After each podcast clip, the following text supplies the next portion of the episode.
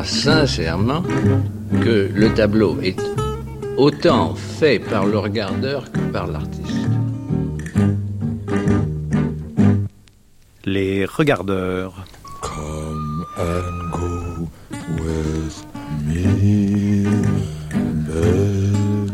Ils ont marqué notre sensibilité en découvrant ou commentant des chefs-d'œuvre qui depuis appartiennent à l'histoire de l'humanité. Sont les regardeurs. Aujourd'hui, nous observons une peinture intitulée Trees in the Sky, des arbres dans le ciel, réalisée en 1939 par l'extraordinaire artiste canadienne peu connue en France, Émilie Carr, pourtant elle y a étudié. Cette œuvre exposée au sein de l'exposition dont nous allons aussi parler aujourd'hui, Au-delà des étoiles, le paysage mystique de Monet à Kandinsky. L'art indien élargit ma façon de voir, relâcha le formalisme appris dans les écoles anglaises. Ses proportions impressionnantes et sa réalité toute crue confondaient mon entendement de femme blanche. J'étais aussi canadienne de naissance que les Indiens, mais j'avais derrière moi l'hérédité de mes ancêtres de l'ancien monde. Et la façon dont j'avais été élevée me retenait. L'on m'avait appris à ne voir que l'extérieur des choses, non pas à lutter pour les percer. L'art indien élargit ma façon de voir, relâcha le formalisme appris dans les écoles anglaises. Ses proportions impressionnantes et sa réalité toute crue confondaient mon entendement de femme blanche. J'étais aussi canadienne de naissance que les Indiens, mais j'avais derrière moi l'hérédité de mes ancêtres de l'ancien monde. Et la façon dont j'avais été élevée me retenait. L'on m'avait appris à ne voir que l'extérieur des choses, non pas à lutter pour les percer. L'art indien m'a appris à être direct et à prendre des décisions rapides et précises. Quand on paie 10 dollars par jour pour louer un bateau et un guide, on ne peut pas lambiner et hésiter entre un point de vue et un autre. J'ai appris beaucoup des Indiens, mais qui, en dehors du Canada lui-même, pouvaient m'apprendre à comprendre ces vastes forêts et ces grands espaces San Francisco n'avait pas pu, Londres non plus. Qu'en était-il de cet art nouveau dont on parlait à Paris? Il se targuait d'avoir une vision plus large.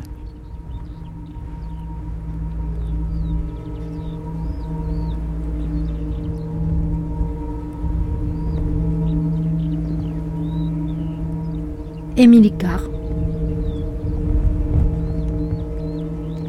C'est donc un tableau d'un format inhabituel que nous considérons aujourd'hui. Il est étroit et sa verticalité souligne le caractère ascensionnel de son sujet. Il oriente l'œil du regardeur vers le ciel pervenche qui accueille les ramures des arbres, leur panache comme s'il les aspirait.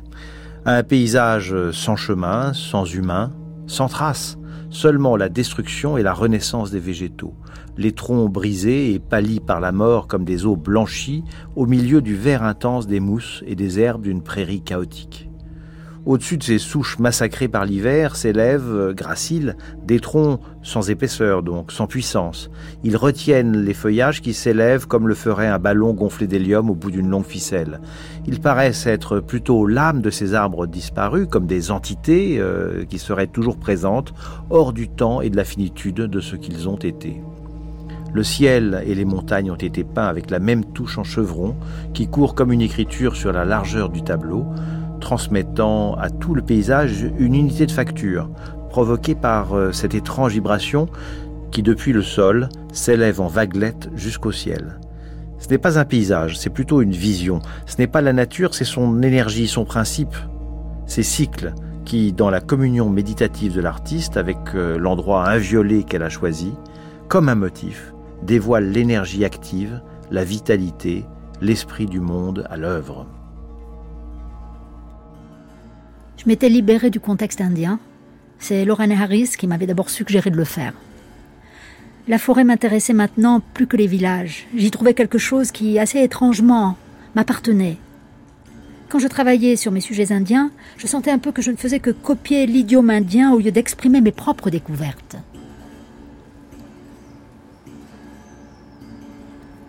Émilie Carr.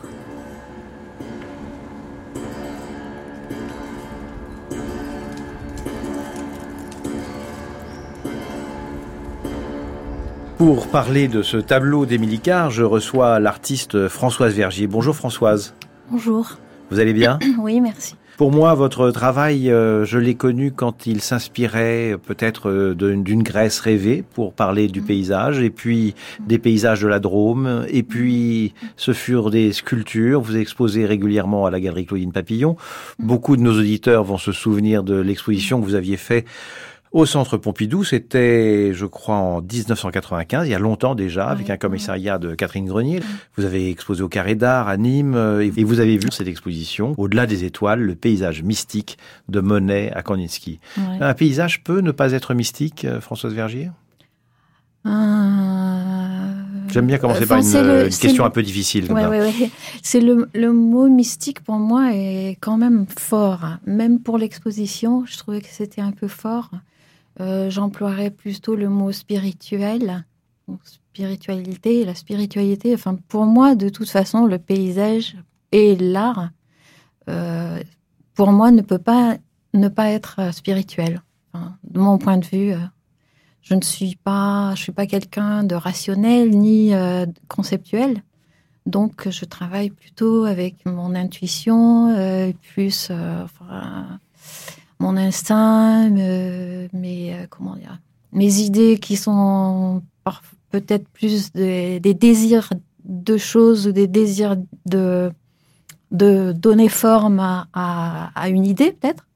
Euh, voilà. Mais vous travaillez aussi mm. beaucoup avec euh, les livres qui vous inspirent, particulièrement les livres de poésie. Et je pense à l'amour que vous aviez à une époque, je pense que c'est toujours le cas, pour Philippe Jacotet, qui est un des grands poètes du paysage. Oui, oui, oui, il est tellement grand poète qu'il a eu, euh, a été édité à la Pléiade. C'est le seul poète vivant qui a été édité à la Pléiade. Et il parle très très bien de, du paysage. Il a écrit un livre qui s'appelle Paysage avec figure absente et qui m'a énormément influencé euh, au début quand j'ai commencé à travailler. Et je me souviens être allée le voir avec un petit objet que j'avais fabriqué. J'étais très très impressionnée. Je n'arrivais pas à parler. Et lui était quelqu'un aussi de très, euh, comment dire, très discret, très silencieux. Donc nous étions deux personnes silencieuses, l'une en face de l'autre. C'est le grand traducteur de Musil, hein, c'est quand même un, écrivain immense.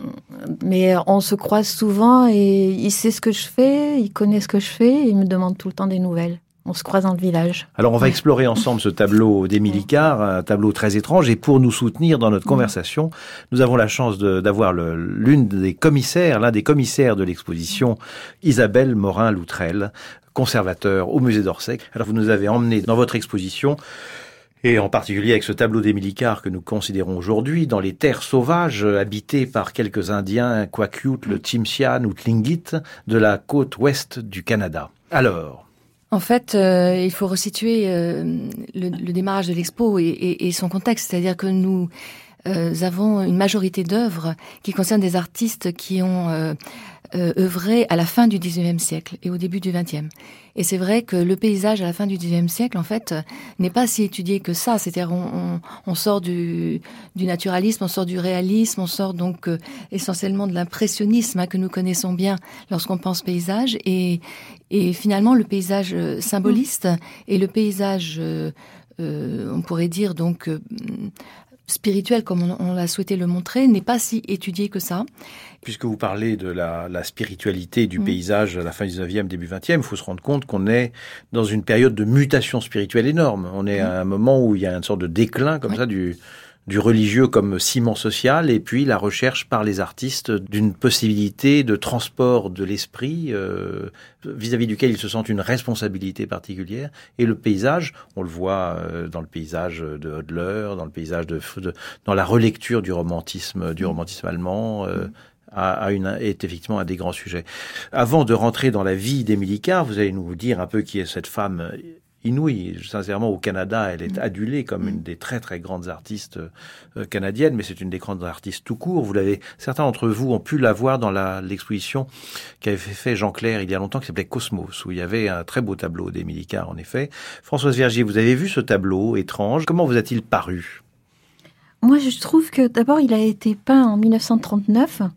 Je trouve que c'est un, un tableau. En plus, elle a, elle s'est arrêtée de peindre, je sais, quelques années avant sa mort, Elle s'est préoccupée Elle est morte en à écrire. 45, je dis ça pour nos Elle auditeurs, s'est oui. préoccupée plutôt à écrire. Et j'ai l'impression que 39, c'est quand même une, une date énorme. hein. Il y a l'entrée en guerre euh, de l'Europe. Et je trouve que ce tableau-là évoque de la mort et pas du tout de la vitalité. euh. Je trouve que tout ça, ça se noie. On dirait que ces, ces sommets de de- d'arbres sont des méduses qui flotteraient. Je trouve que ça, ondule, ça m'évoque beaucoup plus de l'eau. C'est pour ça que j'ai l'impression que plutôt ça se noie. Et tout, c'est vrai que ça, on peut penser à tous ces troncs, à, des eaux, ça, ça suppose tous les morts qui vont arriver. Ça peut être aussi le fait qu'elle est, elle tombe malade. Je sais qu'elle est malade. Il y a une phrase que j'aime bien de Paul Valéry qui dit que un artiste est celui qui met sa mort en miroir. L'artiste est celui qui met sa mort, sa propre mort en miroir. Et je trouve que ce tableau-là euh, parle de ça, de la mort peut-être de tous les morts qui vont arriver en, Europe avec cette guerre, deuxième guerre mondiale, et puis peut-être elle, sa fin de vie qui est peut-être pas tout à fait celle qu'elle aurait souhaité. On- Ne, ne plus peindre. Personne ne souhaite sa fin de vie, sa propre Ouais, fin de vie de toute façon, ouais, ouais, mais il y a quelque chose qui est euh. Étrange, ne trouvez-vous pas, dans ce... Parce qu'il est vrai qu'il y, a il y a un paysage euh, Mhm. un peu désolé, avec Ah ces- oui, des, des- très. on a l'impression que c'est des âmes qui montent au ciel, ces grandes méduses dont vous Mhm. parlez, mais il y a quelque chose qui est curieux, c'est l'extraordinaire unité créée par euh, cette façon de peindre. C'est curieux, cette touche... C'est la euh, touche. ouais, comme ouais. euh, liquide, hein, vous parliez tout à l'heure de, de, Ouais, l'eau. Ouais. Oui, oui. euh, Je ne sais pas si elle a eu une influence de Van Gogh, d'ailleurs. Si, si, si. Voilà, Qu'est-ce voilà. que vous en Et pensez parce que quand je l'ai vu, j'ai pensé, euh, je me suis dit, tiens, ça, c'est proche de Van Gogh. Mhm. Ouais, Isabelle Morin-Loutrel Ça lui ferait très plaisir d'entendre euh, ouais. votre euh, vos propos et vos sentiments parce que effectivement euh, Émilie Carr aimait parler de l'unité du mouvement et Mhm. cette euh, ce concept d'unité du mouvement elle l'avait trouvé entre autres chez Van Gogh et Mhm. on le voit bien dans ce tableau en particulier parce que quand on regarde bien de près cette gro- la grosse masse noire euh, qui ressemble de loin à une montagne on s'aperçoit qu'en fait ce sont des arbres qui sont pris dans un mouvement en fait euh, Mhm. ondulant euh, de feuillage et euh, ces arbres, le mouvement ondulant des, feuillages vient rencontrer l'ondulation du, ciel euh, et, des, nuages, euh, qui elle-même vient rencontrer l'ondulation ensuite de ce qu'il y a au bout du tableau, à l'extrémité du, tableau, qui doit être d'autres, arbres. Donc en fait, elle le lit, elle le lit volontairement les différents volumes parce que elle recherche l'unité du mouvement au sein de l'air, de l'eau, de du ciel. Et ça se lit euh, notamment très bien dans ces euh, huiles sur papier que vous avez peut-être vues aussi à l'exposition. Nous en présentons trois, Mhm. à peu près de la même période, euh, les années 30, où elle travaille beaucoup l'atmosphère et ce lien justement euh, qu'elle lit euh, de manière très concrète, c'est-à-dire euh, Mm. c'est pas seulement euh, conceptuel. hein, avec avec son pinceau, elle, elle fait des ondulations qui permettent de réunir tous les volumes. C'est très concret parce que vous avez raison, c'est un petit peu comme euh, Françoise Vergier citait Van Gogh, c'est un petit peu comme Van Gogh fait une sorte d'unité de tout le tableau avec euh, le rythme général des Voilà. touches qui fait que Mm. le tableau devient, devient un organisme. Mais c'est aussi euh, une façon euh, peut-être d'essayer de rejoindre, puisque dans le texte qu'on a entendu tout à l'heure, elle parle des Indiens. Quand elle parle des Indiens, c'est les Indiens d'Amérique, ce sont les, les, les, les- premières nations euh, américaines et de la côte pacifique. Et, eh bien, euh, elle essaye de rejoindre aussi un concept de la nature, d'une nature euh, immanente, euh, qu'elle essaye d'exprimer avec cette technique de d'unité de la nature. Tout à fait, l'immanence de la nature, ça, elle, elle, elle, elle cherche à la, à, la, à la traduire. Et d'autre part, elle était très euh, admirative des totems euh, que faisaient les, les Amérindiens, que, que sculptaient les Amérindiens. Et pendant longtemps, elle les a représentés. Et petit à petit, elle transforme euh, ces totems en fait en en forme qui peuvent représenter des arbres. Euh, je pense qu'on en voit aussi euh, en regardant de près dans, cette peinture précisément. C'est-à-dire que parfois, on en voit en tout cas dans une autre peinture qui s'appelle Friendlikov, qui est une de ses œuvres aussi très connues, une église amérindienne, où l'on voit des feuillages en fait qui ont une forme de sculpture.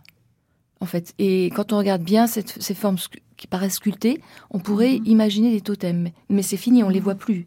Elle a, elle a arrêté de, de, de- de dessiner des totems, de représenter des totems, euh, je crois, dans les années 30-31, mais, mais elle a gardé cette notion effectivement de, à la fois d'immanence de la nature et puis de de, liens que faisaient les Amérindiens entre leur production, leur sculpture et, les arbres. On va peu à peu parler de la vie d'Émilie Carr, qui est quand même euh, une vie assez intéressante parce que c'est très tard qu'elle s'est mm. rendue compte euh, qu'elle a rencontré un groupe de personnes qui l'ont initiée à d'autres façons de penser euh, la, la, nature, ou en tout cas de penser la spiritualité dont parlait Françoise Vergy tout à l'heure. Il est vrai que très tôt dans sa vie, elle s'est intéressée euh, à ces totems. Vers 1912, elle a commencé à faire des, expositions à partir de ce sujet. Et je vous propose de l'écouter, euh, car elle nous parle de sa nouvelle manière de peindre, abandonnant l'impulsion documentaire, c'est celle de son intérêt documentaire pour les Indiens Aïda ou, autres euh, tribus, et s'attache plutôt à ce moment-là à pressentir l'essence émotionnelle de ce qu'elle peint. Écoutons-la. Malgré toutes les insultes et le dédain manifesté à l'égard de mon œuvre nouvelle, je n'en avais pas du tout honte. Elle n'était ni monstrueuse, ni dégoûtante, ni indécente. Elle avait des couleurs plus vives, plus nettes, et était d'une forme plus simple, plus intense. Qu'auraient dit les gens de l'Ouest devant certaines œuvres exposées à Paris? Nue, monstruosité, le besoin d'être extraordinaire, bizarre, de se faire remarquer Pourquoi le désir de simplifier dans le but d'exprimer la profondeur, la largeur et le volume des choses apparaissait-il à nos gens de l'Ouest comme étant de l'indécence, de la nudité? Les gens refusaient de voir ce qu'il y avait sous la surface. L'Ouest était ultra conservateur. Ils avaient transporté leurs idées en émigrant. Il y avait une ou deux générations. Ils oubliaient que l'Angleterre, même l'Angleterre conservatrice, avait évolué à pas de loup. Ces pionniers de l'Ouest avaient tenu, contre vents et marées, à leurs anciennes méthodes, devenues désuètes, et ne voyaient l'Angleterre que telle qu'ils l'avaient laissée, conservant leurs vieux idéaux. Je me félicitais néanmoins d'être allé en France. J'étais en effet plus que jamais convaincu que l'ancienne façon de voir ne pouvait exprimer efficacement cet immense pays qu'est le nôtre, sa profondeur, sa stature, sa largeur illimitée, et son silence, trop fort pour être rompu. Pas plus que dix millions d'appareils photo ne pourraient jamais, au moyen de leur boîte mécanique, faire voir le vrai Canada. Il fallait le sentir, le passer au tamis de cerveau vivant et l'aimer.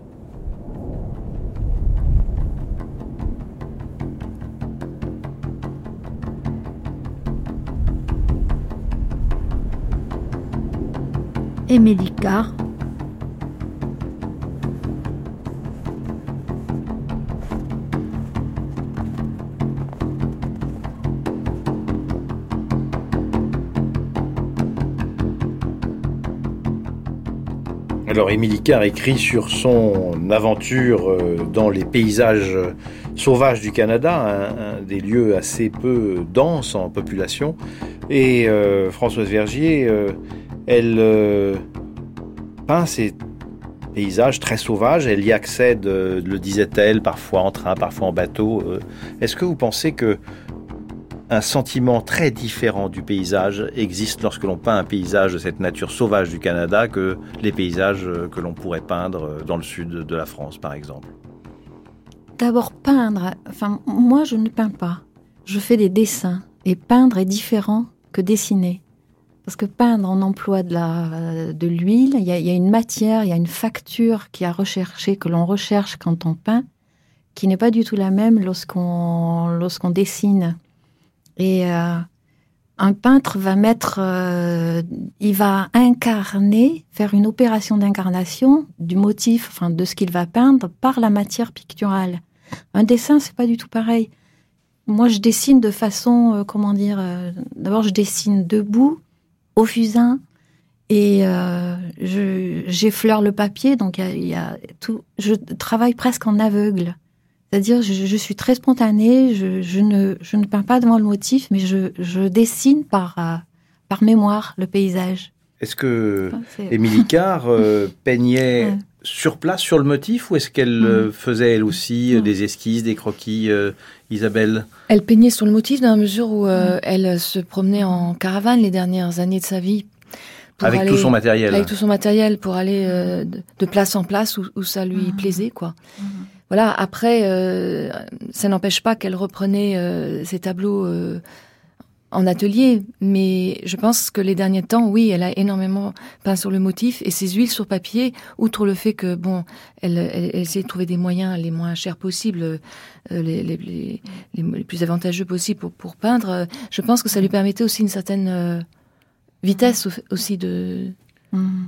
de dessin. Isabelle Morin-Loutrel, dites-nous, euh, elle a tout d'un coup, vers 1927, découvert un groupe Mm. de, de, de- de paysagistes Mm. qui l'ont fasciné, qu'on appelle le groupe des Sept, qui est un groupe, je crois, très important dans Mm. l'histoire de la peinture euh, canadienne, en tout cas de l'Amérique du Nord. Oui, tout à fait. Ce sont des jeunes en fait qui se sont rassemblés bien avant 1925, date de création de, du groupe des sept, qui se sont connus dans les années 10, 1910, qui euh, pour certains, je pense à Lorraine Harris, euh, étaient des, même des gens comme Varley étaient allés euh, en Europe, hein, qui connaissaient très bien le, la, la peinture euh, européenne mais qui était aussi, euh, qui avait été euh, euh, assez fascinés par euh, la peinture des Scandinaves qu'ils avaient découverte euh, lors d'une exposition à Buffalo en 1913, qui leur avait fait dire que euh, ces Scandinaves représentaient euh, finalement les, les- grands euh, espaces, les paysages isolés, vides, euh, sans l'être humain, de la même manière euh, que dans Alors, le, le, sens le- le grand peintre scandinave, peut-être, c'est Galen Kalela, euh, Galen qui, est- Kalela. qui, est, qui travaille sur une sorte d'harmonie quasiment cosmique, euh, et, Mhm. et là, cette fois-ci, on peut dire vraiment mystique euh, avec euh, la nature, Tout qui est un magnifique, magnifique Que malheureusement artiste. nous n'avons pas pu avoir euh, dans l'exposition, mais, Mais que vous aviez fait une exposition il n'y a pas longtemps, donc Oui. on l'a gardé en tête. on s'est oui, dit que c'était la suite. Tout à fait. Et justement, par rapport à Galen Kalela, il y avait cette mê- même démarche des artistes de traduire aussi euh, l'identité de leur pays à travers la, la représentation de leur paysage. C'est-à-dire que les, ces, ces sept qui étaient aussi accompagnés de Tom Thompson, qui, qui, est- qui est mort euh, plus tôt en fait, et donc qui n'a pas fait partie officiellement du groupe euh, des sept. ces, ces, ces artistes en fait étaient vraiment dans une, dans une nouvelle réflexion de se dire que le paysage pouvait leur permettre d'inventer un style identitaire pouvant symboliser l'État-nation Canada. Oui, alors c'est un État-nation Canada qu'ils essayent de symboliser avec euh, beaucoup d'influence. Il y a une influence euh, effectivement de, des cultures euh, natives américaines euh, d'une part. Mhm. Il y a l'influence de la théosophie qui les Mhm. fascine tous, euh, et ça c'est un phénomène d'époque si je puis dire. Et puis l'influence euh, des poètes euh, anarchistes et libres euh, qui vivent dans la nature, euh, en particulier des poètes américains comme Emerson, Thoreau, euh, par exemple. On peut vivre dans la nature en train de peindre, ça vous est arrivé, ou de dessiner, peu importe, en ayant en tête, devant le paysage, une évocation littéraire. C'est-à-dire, est-ce qu'il y a une compétition dans l'esprit de l'artiste entre la source littéraire de son inspiration et la source visuelle de celle-ci? Euh, je pense que les, les lectures, euh, tout ça, ça se fait en avant, avant ou après, mais Vous les ressassez dans- pas comme ça devant le... pas du tout dans le faire. C'est c'est autre chose. On, on se vide au contraire. On se vide pour euh, et la main, c'est la main qui travaille et il y a la relation au cerveau évidemment, mais euh, c'est pas un travail ou de ou euh, enfin dans le faire, dans l'action, c'est pas du tout. Il n'y a pas de référence. Pas du tout. Vous n'avez pas l'impression de rejoindre... euh, Non, non. Vous avez, vous avez un intérêt pour ces poètes américains euh, qui se sont réfugiés à Concorde dans la nature ou à Walden Euh, à une époque, je m'y suis un peu intéressée, mais euh, plus maintenant, non. Et qu'est-ce que ça représentait Vous pensez que c'est des, poètes qui ont gardé une, Mm. une force pour l'aujourd'hui? Au fond, c'est la source de la pensée écologique d'aujourd'hui, oui, on peut dire. exactement. Oui, oui, oui, oui, oui, c'est très important, oui. Oui, oui. Oui, oui, parce que le, enfin, moi, par exemple, dans, dans le fait que je continue comme ça à dessiner de façon un peu têtue et à travailler, il y a beaucoup l'aspect euh, de protection de la nature et de notre terre. Oui, beaucoup. Isa- Isabelle Morin-Loutrel, euh, Mm. têtue, c'est pas mal comme mot pour décrire Émilie Carr. Elle aussi a été têtue. Parce qu'au fond, Oui. elle s'est vraiment mise à peindre le langage que nous regardons tous aujourd'hui Mm. dans son œuvre à l'âge de 50 ans. Oui, oui, elle avait un fort tempérament. Elle avait une vie qui démarrait quand même difficilement, euh, même si c'était d'un milieu favorisé, mais elle a perdu ses parents quand même jeunes. Elle a dû se débrouiller et surtout, elle, c'était une femme, donc c'était pas évident tout de même euh, d'imposer euh, de partir dans les tribus, ce métier de peintre déjà, et puis de partir ensuite dans les tribus. Oui, elle est partie très souvent. Elle se, elle se donnait des, des semaines comme ça où elle, elle s'enfonçait dans la dans la forêt à la rencontre euh, effectivement des, des, tribus amérindiennes. Elle a eu la curiosité aussi d'aller euh, apprendre dans différents endroits, donc à San Francisco, mais aussi euh, elle est passée à Paris. Alors à Paris, elle était entre 1800, 1909, 1912 par là? Oui, c'est ça. Elle était en 1910-1911 exactement. son et donc, voyage en France. et elle, elle a pas, c'est pas le cubisme qui l'a naissant qui l'a interpellé. C'est pas ça qu'elle a découvert. C'est peut-être quoi C'est plutôt le, les justement les impressionnistes, les post-impressionnistes? Oui, et, puis Van Gogh, Van Gogh, ça l'a beaucoup impressionné, et les fauves, absolument. Oui, tout à fait. On est juste après cette période-là. Oui, oui, absolument. Et je crois qu'elle se cherchait en fait. Euh, elle n'avait pas encore trouvé sa vocation en fait en étant euh, en, Europe et puis en, rentrant. Euh, aussi, elle s'est beaucoup cherchée et c'est au contact en fait de mm. Lorraine Harris, qui est donc le leader euh, non officielle de, du groupe des sept que euh, elle est, elle a pu euh, raccrocher en fait une, une réflexion à laquelle elle a introduit son, son, sentiment qu'elle partageait avec Lorraine Harris pour la théosophie dans un premier temps et ensuite pour la religion chrétienne dans un second temps qui était sa culture d'origine. Oui, et en fait sous l'influence de Lorraine Harris, elle a un petit peu abandonné sa religion chrétienne pour essayer de devenir plus, si j'ai bien compris, spiritualiste, mm-hmm. théosophe, etc. Et puis tout d'un coup, c'est devenu trop compliqué. Euh, mm. C'est ce fatras. Mm. Euh, fatras, c'est péjoratif, euh, mais elle en parle comme quelque chose d'encombrant. Elle en parle comme mm. cela, hein, alors que c'est une pensée qui a influencé tellement tout le début du siècle que c'était une pensée complexe et très très développée de milliers de textes, Blavatsky, etc. Et donc elle est, elle est retournée au christianisme. Et, et Lorraine Harris, qui lui était un grand théosophe, ne l'a pas empêché de le faire. Au contraire, elle lui a dit mais vas-y, vis, simplement. C'est ta peinture qui est ta voie spirituelle. Voilà, il l'a encouragée à être elle-même en fait. Et donc, euh, pour elle, être elle-même, c'était justement euh, une, double vocation. D'une part, euh, militer en quelque sorte en faveur des Amérindiens. Elle était choquée finalement de cette colonisation du 19e siècle. Elle était en admiration devant la, production artistique de ces Amérindiens. Donc ça, elle s'est sentie une vocation pour les, les, défendre en quelque sorte et puis défendre leur art. Et puis sa deuxième vocation, c'était bah, de, de, de dire sa foi chrétienne. Alors écoutons à présent un texte de ce Lorraine Harris dont vous venez de parler, qui est un, on parle de ça, de son influence du point de vue littéraire, mais c'est d'abord un peintre immense. Hein, mm. Sincèrement, les mm. tableaux qu'il fait en haut des glaciers au Canada, mm. c'est d'une puissance folle. Donc c'est un des pionniers de cette manière moderne au Canada. Il est le membre, euh, un des membres essentiels du groupe des Sept, qui a tant influencé Émilie Carr et l'a sensibilisé aux artistes symbolistes de l'Europe du Nord. Vous le rappeliez à l'instant. Écoutons-le. La profondeur, pour moi, est le jeu dans l'unité entre la résonance de la terre-mère et l'esprit de l'éternité. Ce qui signifie, même si cela paraît incongru, que la nature et les qualités abstraites fusionnent dans une même œuvre. Pour vous et pour moi et pour beaucoup d'autres, la représentation en tant que représentation ne signifie rien c'est l'esprit qui est tout. Mais on ne peut parvenir à l'esprit sans utiliser un peu ou beaucoup, peu importe, la représentation. Autrement dit, nous utilisons la représentation parce qu'elle permet d'accueillir l'esprit. Et nous ressentons cet esprit d'abord et toujours à travers la vie et les formes de la nature.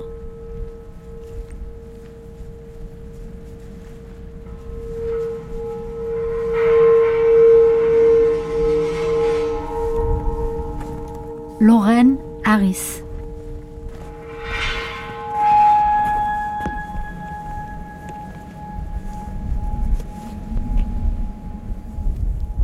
Nous écoutions à l'instant euh, ce texte de Lorraine Harris. Vous êtes, euh, chers auditeurs, sur France Culture. Vous écoutez l'émission Les Regardeurs et nous observons un tableau très particulier d'Émilie Carr, une des plus grandes artistes canadiennes, un tableau de 1939 Je suis avec Françoise Vergier, euh, artiste, et Isabelle Morin-Loutrel, commissaire de l'exposition qui est en ce moment au musée d'Orsay sur le paysage euh, spirituel ou mystique.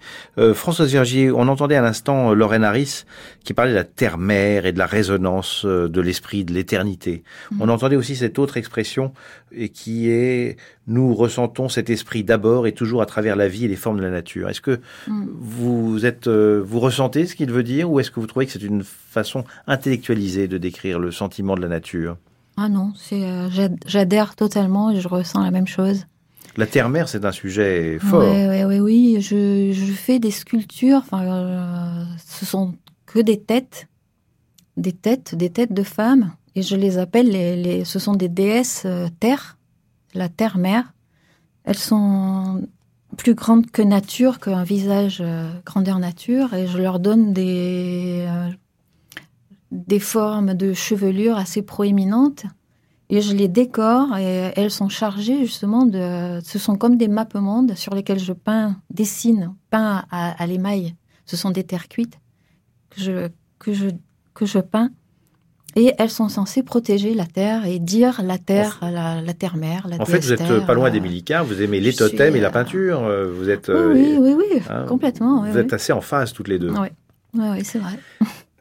Isabelle. Morin-Loutrel, dites-moi, vous qui euh, avez observé et installé cette exposition, elle est dans un registre qui va euh, de l'art symboliste de la fin du 19e siècle euh, à cet art euh, moderne, Mhm. mais qui répond à un art qui n'est pas seulement canadien, qui est assez lié à ce qui peut se passer aux États-Unis à l'époque. Je pense à Georgia O'Keeffe, je pense à tout ce qui a lieu autour de Stiglitz, à cette contemplation des nuages, à cette représentation du paysage. Est-ce que c'est une continuité? Est-ce que ou bien est-ce que vous sentez une différence très forte?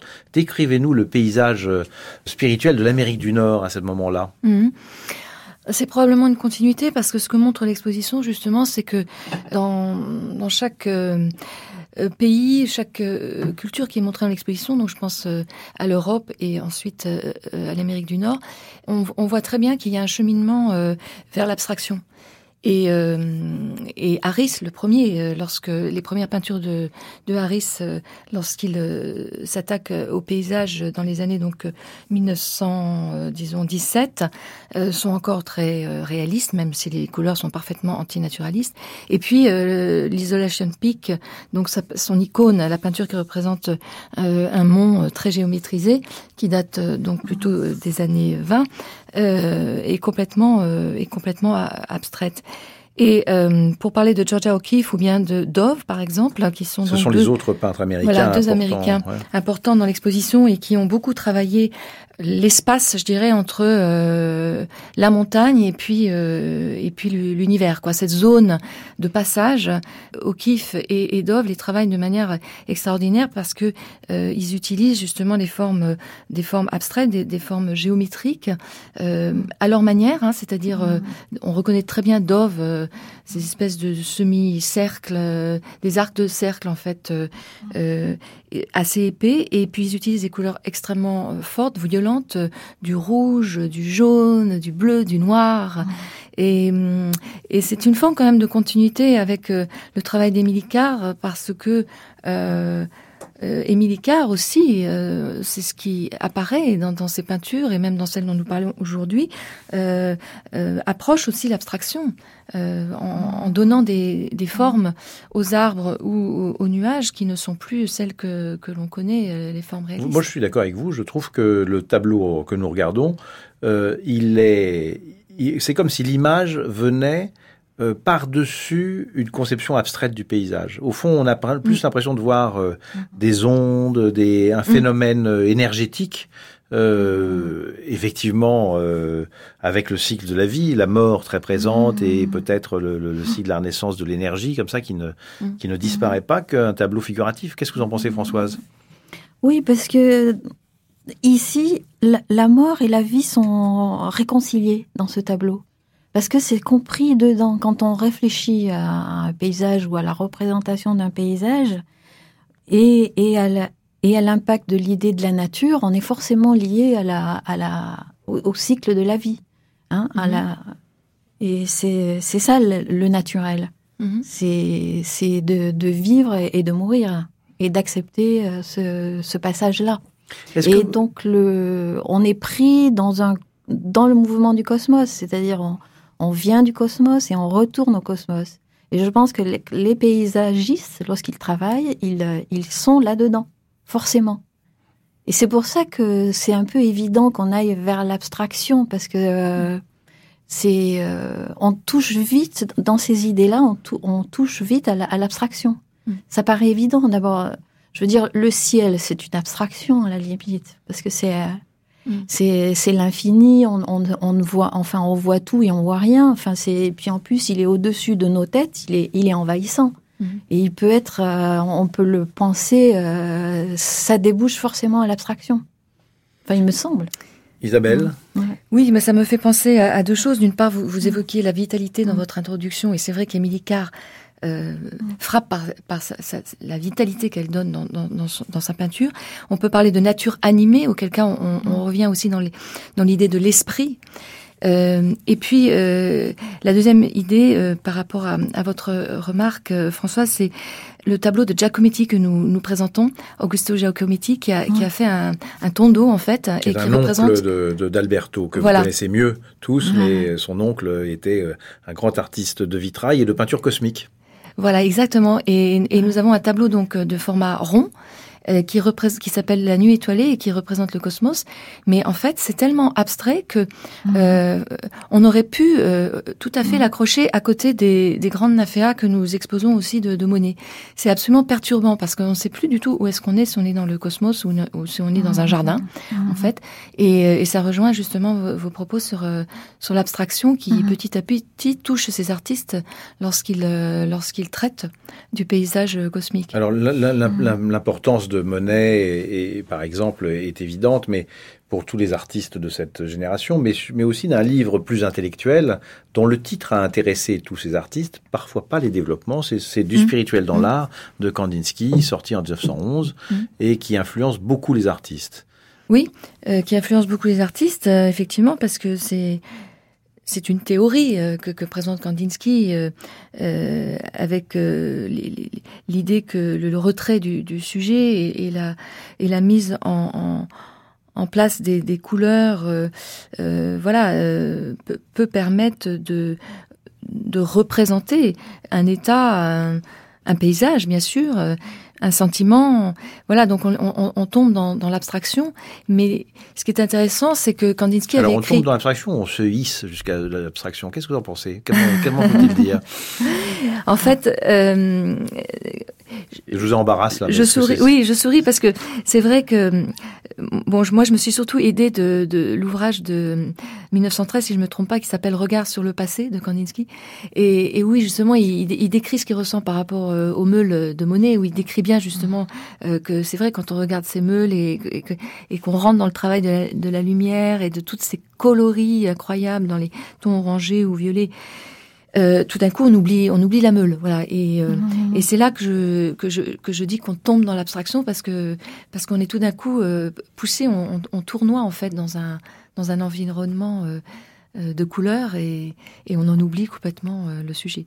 Mais ce qui, ce qui est particulier dans l'interprétation que Kandinsky fait du trait ou de, du geste, c'est que le geste est décrit plutôt un phénomène cosmique qu'une réalité descriptive. Mmh. C'est quelque chose comme ça, non, Françoise Verger Comment voyez-vous ça Oui, enfin, je, je, je, pensais là à ce que disait euh, Isabelle. Isabelle euh, sur le sur Monet, mais je je je pense que c'est une idée quand même incroyable les impressionnistes parce que qu'est-ce qu'ils ont fait? Ils ont ils ont peint l'air en fait. Il y a rien de plus abstrait que l'air et, et, qui ne se voit pas. On le voit pas l'air. Enfin, c'est c'est de l'espace. Mm.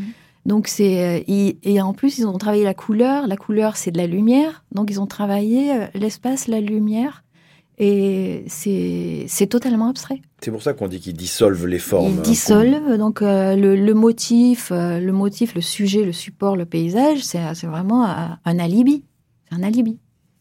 C'est un, c'est un support euh, qui. Alors Isabelle qui- proteste. qui, alors euh, protestez Isabelle. C'est, euh, c'est Non, non, À je- je- au contraire, au contraire, je- je- Ah, j'apprécie zut. parce que justement, ça, ça permet de, de confirmer que euh, l'exposition est intéressante aussi en, en démarrant en fait euh, voilà. avec les, les œuvres de Monet, ce qui pourrait tout à fait être con- contesté, contestable, euh, dans le sens où Monet euh, n'a- n'a- ne s'est jamais affiché comme étant un spirituel ou quelqu'un qui était en recherche, Non. mais son travail en fait hein, de, de, de la couleur et de la lumière fait que effectivement. euh, non seulement il peut provoquer la contemplation, la méditation, pourquoi pas une forme de mysticisme euh, chez le regardeur, mais en plus il accompagne tout ce tout ce cheminement euh, formel et plastique euh, des, des- des Alors, artistes. Vous qui aimez Odilon Redon, parce que je crois que vous avez travaillé sur Odilon Redon, vous ne partagez pas son point de vue sur l'impressionnisme, qui dit, lui qui disait que l'impressionnisme était un peu bas de plafond?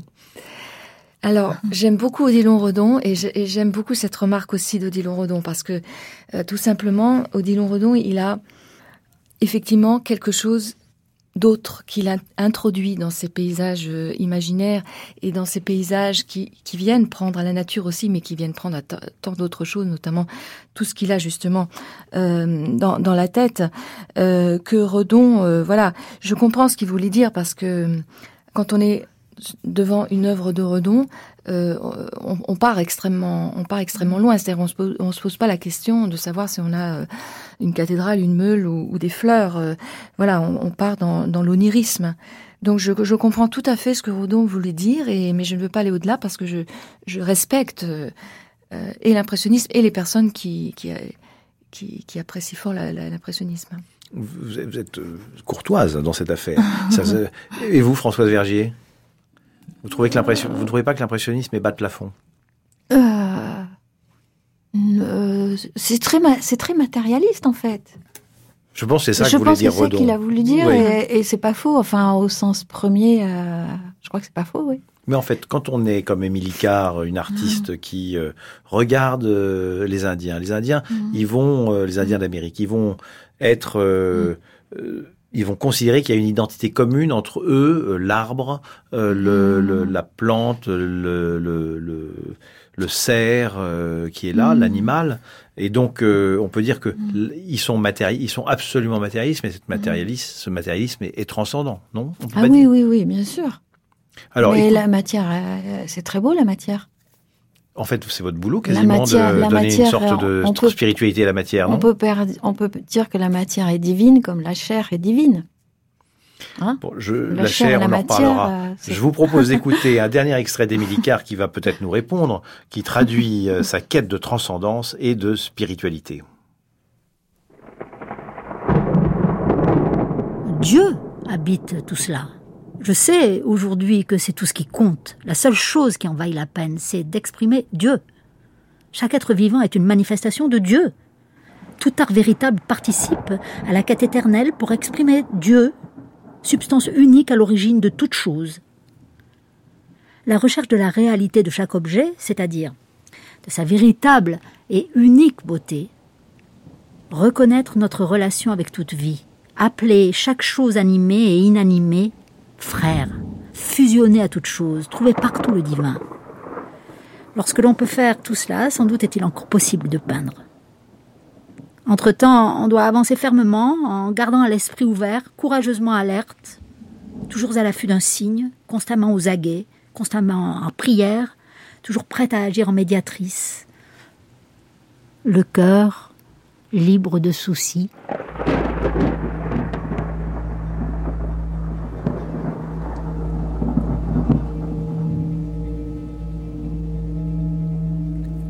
Émilie Carr.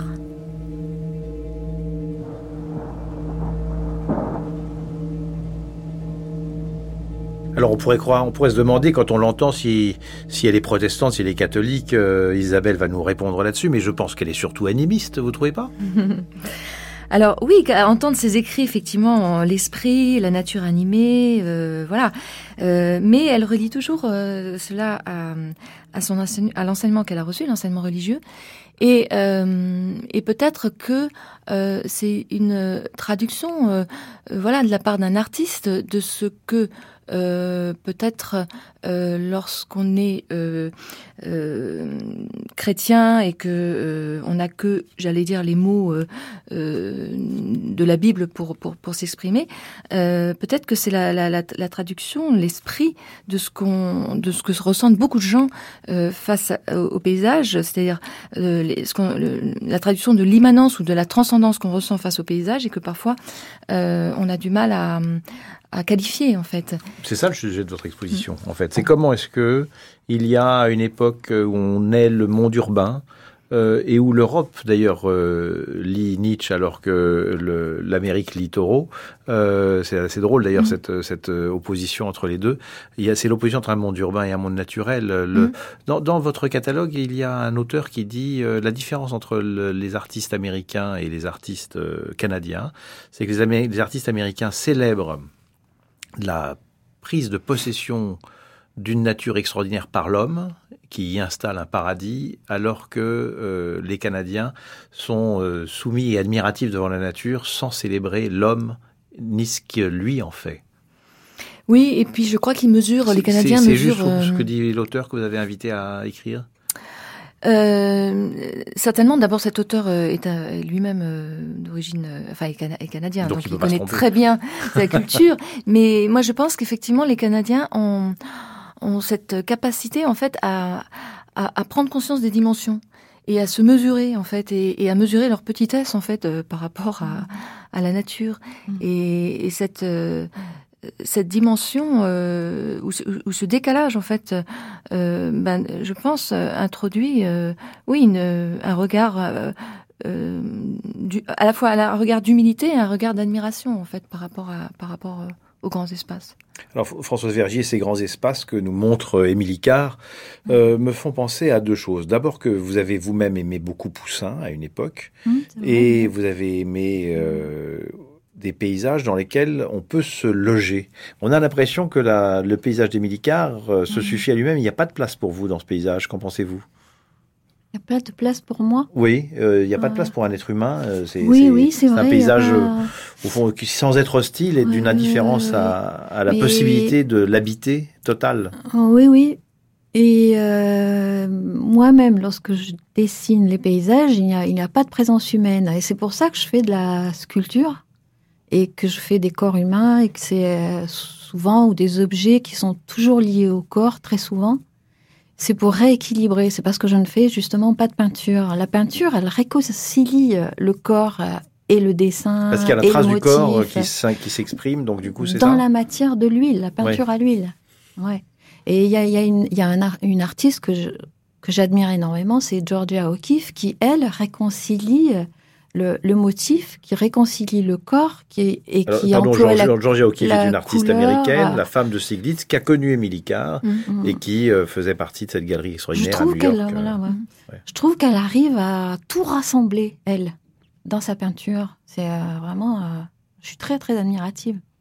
Oui, alors peinture euh, parfois de fleurs, mais très érotique, parfois Oui, de paysages ouais, très abstraits, Mm. parfois d'architecture au début de sa carrière. beaucoup, ouais. Magnifique et avec euh, une complicité avec des poètes, en particulier Mhm. T.S. Eliot, Voilà, euh, ouais. qu'elle admirait beaucoup et qui Mhm. avait un rôle euh, qui est un petit peu la, le, le, le moderne de l'époque Mhm. euh, Emerson, euh, Thoreau, n'est-ce pas? Mhm.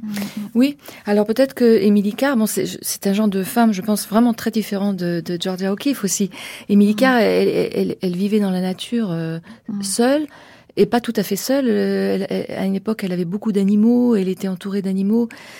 De, de- elle, dressait les chiens. Elle dressait lui, les chiens. euh, pour vivre. donc, euh, elle Ouais. était euh, peut-être un peu, euh, bon, ça c'est moi qui m'avance, mais elle était peut-être un peu misanthrope en fait. euh, quelque prenez, tous les risques en voilà. de toute façon. ouais. euh, alors que chez Georgia O'Keeffe, il y a vraiment euh, ces peintures sont très incarnées et, et, et Ouais. très aussi euh, Mm. euh, euh, Maîtrisé, vous voulez dire maîtrisées et mais aussi euh, elles sont séduisantes. Enfin, elles ont un côté euh, euh, séduisant et et Non, vous, avez, vous avez raison de dire ça, parce qu'en fait, que c'est, on est tout de suite emmené dans les peintures de Georges O'Keeffe.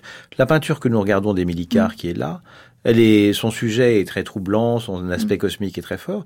Mais quand on regarde la façon de peindre, il y a une désinvolture quand même. C'est, c'est pas, c'est pas une, il n'y a pas de recherche de séduction du tout. C'est Oui, plutôt une, plus- une harmonie physique avec euh, ce qu'elle est en train de peindre, non?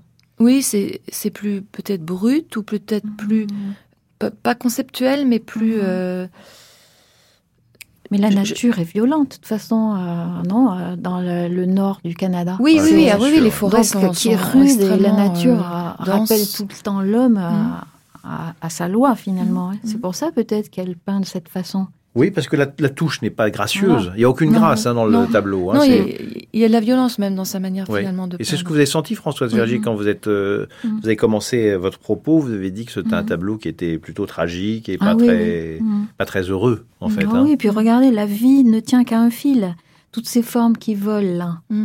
vous voyez, enfin qui s'élèvent, les, les formes dont vous parlez, c'est les panaches des arbres. Leur, leur- voilà, qui s'élèvent, elles sont suspendues non pas à un tronc, mais à un fil. Ouais. Donc On a l'impression que c'est vie. âmes qui s'en vont comme ça, comme Voilà. si. euh, Tout à fait, oui. On, on croirait, euh, on se croirait sous l'eau aussi. euh. Ouais, c'est vraiment. C'est Alors, presque un crâne, euh, je trouve.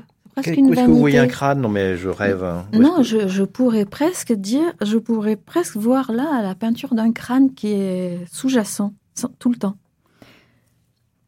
Mais euh, voilà, c'est le regardeur qui fait le tableau. C'est donc vrai. mais c'est vrai qu'il y a un aspect très morbide. euh, Donc, euh, qui c'est est, pas, pas euh, incongru Je du sais tout. pas si c'est morbide, mais euh, disons que c'est peut-être la fin de l'hiver, que la nature a, a eu aussi des violences. hein, les, les, les arbres sont. Alors en fait, elle a représenté Ouais. un autre euh, tableau très Ouais, ouais. proche de celui-ci, qui s'appelle Rejeté par les bûcherons, mais aimé du ciel. Et en fait, ça explique bien que ces arbres qui restent comme ça, esselés, euh, n'ont pas été choisis par les bûcherons. Ils n'étaient certainement pas assez beaux. C'est du massacre, Et hein, voilà. devant, ils ont, les arbres ont été effectivement massacrés par les bûcherons. Et elle, euh, dans son titre, elle rajoute mais aimé du ciel. Donc il y a toujours cette idée un peu Voilà. d'élévation et que euh, finalement ce qui est le, le mieux et le, le plus beau, c'est c'est- vers le ciel, hein. comme, comme si elle n'était Mais ça, c'est un, sens presque politique. Il y a des Oui. personnes délaissées, euh, Ouais, ouais. mais le ciel vous aime. Ouais. Elle est militante. C'est une femme militante. Elle est militante, oui. Mais euh, elle considère que toutes ses vies sont méritantes euh, aussi. Aussi. Hein, et, et effectivement, je me souviens très bien de ce tableau. C'était celui-là qui était dans l'exposition Cosmos de Jean Clair, Voilà. d'ailleurs. Oui, oui, vous avez un raison. Très Oui, beau tableau qui m'avait beaucoup troublé. Et ce titre, je ne l'avais pas compris. C'est vous qui me le faites comprendre.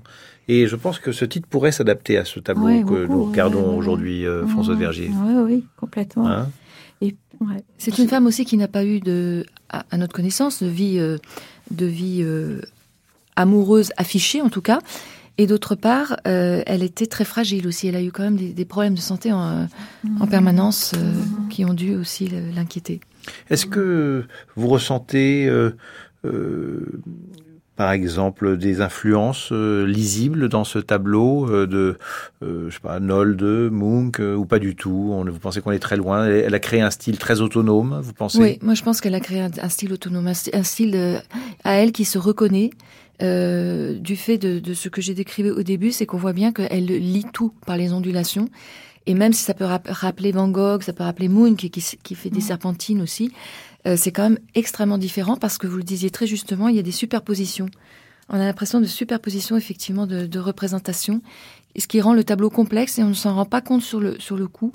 Et euh, euh, les regardeurs, justement, de- de- de- d'approfondir ce genre d'œuvres devant lesquelles on peut passer assez rapidement. Elle était très différente dans son style de, de ses collègues du groupe des sept qu'il avait adopté? Ah oui, et d'autant plus que les, les sept étaient différents quand même entre eux aussi, hein, quand vous Et comparez elle était Varley, Jackson. et euh, admirée de- du groupe des sept parce que c'était quand même une personnalité très singulière qui n'avait pas de marché, elle vendait pas, elle était dans une relative euh, misère. Il n'y avait pas un intérêt très fort pour son travail. Euh, non, mais euh, c'est surtout Lorraine Harris en fait. Hein. Sa grande amitié, ça a été quand même Lorraine Harris qui a été son mentor et qui l'a aidé euh, justement à, à exposer ensuite.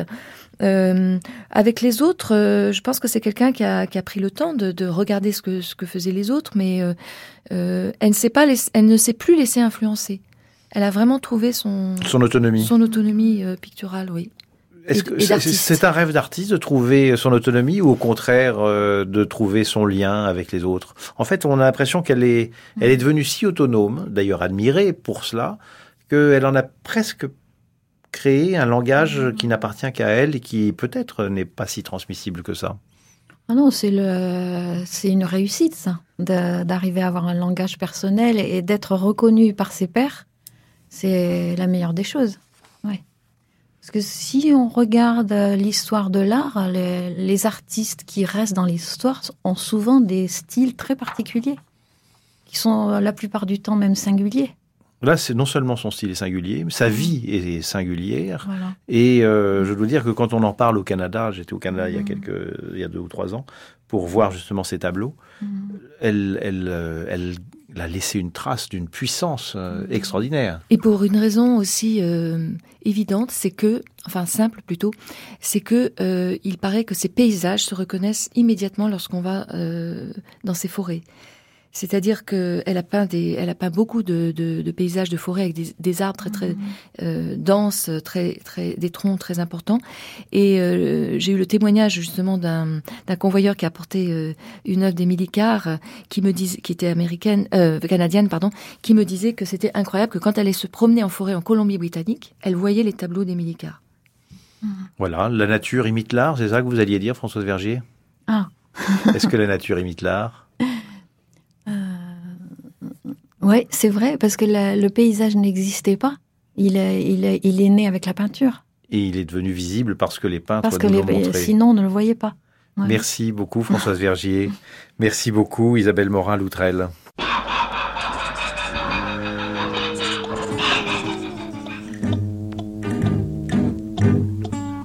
Je crois sincèrement que le tableau est autant fait par le regardeur que par l'artiste.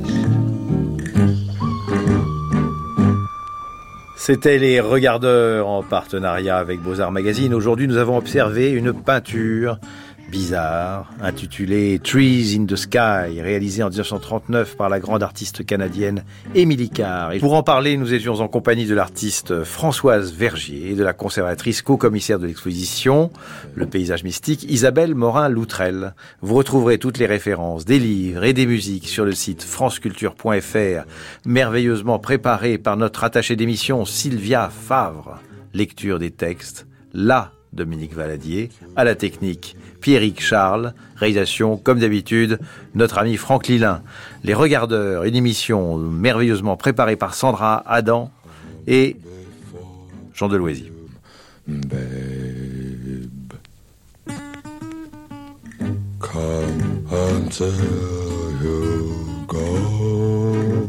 babe.